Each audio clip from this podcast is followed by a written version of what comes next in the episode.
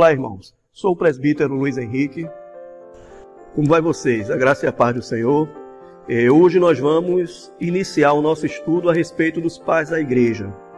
E antes de falarmos, é óbvio, sobre os pais da igreja, é importante que a gente entenda o significado da palavra paz da igreja.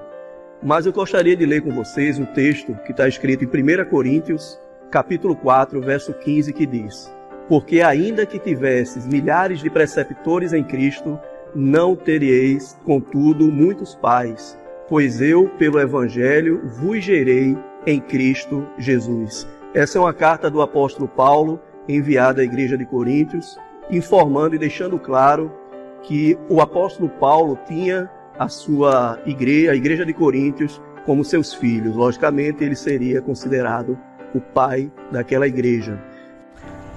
A palavra pai é alguém que vem antes de nós.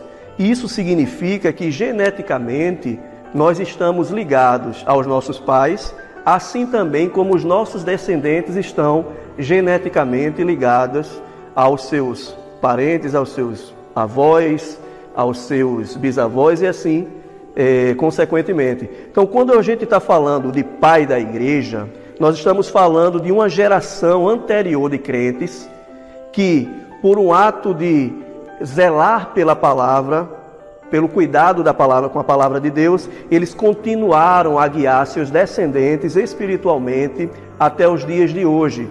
E que tipo de, de ensinamento esses pais da igreja nos trouxe?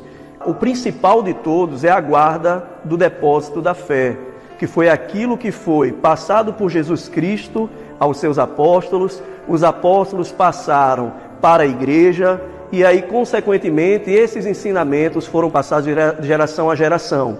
E é importante entendermos que nós não temos também nenhum problema em considerá-los como pais espirituais, porque isso é um termo que muitas vezes é utilizado pela Igreja Católica Apostólica Romana, quando na verdade nós acabamos de ler um texto que vai deixar bem claro que o apóstolo Paulo se considerava pai daquela igreja de Coríntios, assim como os, os servos da igreja de Coríntios é, consideravam Paulo também como seu pai. Então, de, de uma forma geral, esses são os pais da igreja que nós iremos estudar a partir de hoje.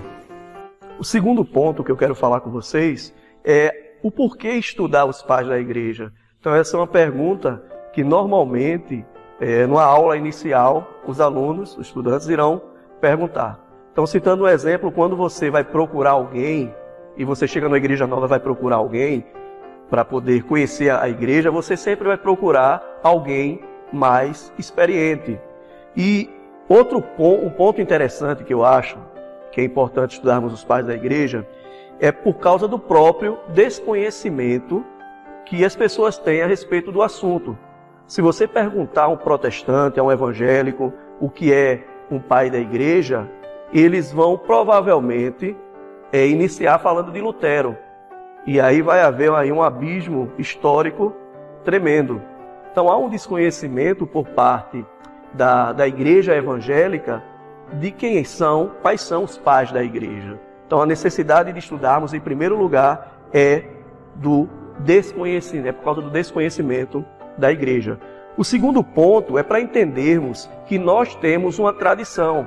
E apesar dessa tradição ser um termo que remete também à Igreja Católica Romana, a Igreja Reformada, a Igreja Presbiteriana e todas as igrejas evangélicas possuem também as suas, a sua tradição, as suas tradições.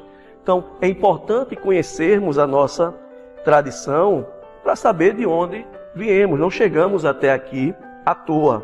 O terceiro ponto é estudar os pais da igreja nos dá uma compreensão melhor do significado do cristianismo histórico e ortodoxo.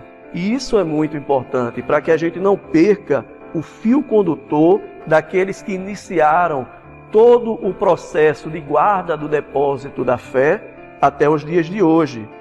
Então, o que que os pais da igreja trazem quando nós estudamos uh, os pais da igreja. Traz simplesmente um cristianismo puro, um cristianismo simples, que defende, que remete à própria essência da fé cristã. Então, acompanhem sempre os nossos vídeos que iremos postar. a respeito dos pais da igreja e entendam que nós necessitamos aprender também a respeito dos pais da igreja, que foram homens que guardaram de fato a fé, batalharam por ela e também morreram defendendo essa fé que uma vez vos foi, vos foi otorgada. Que Deus vos abençoe.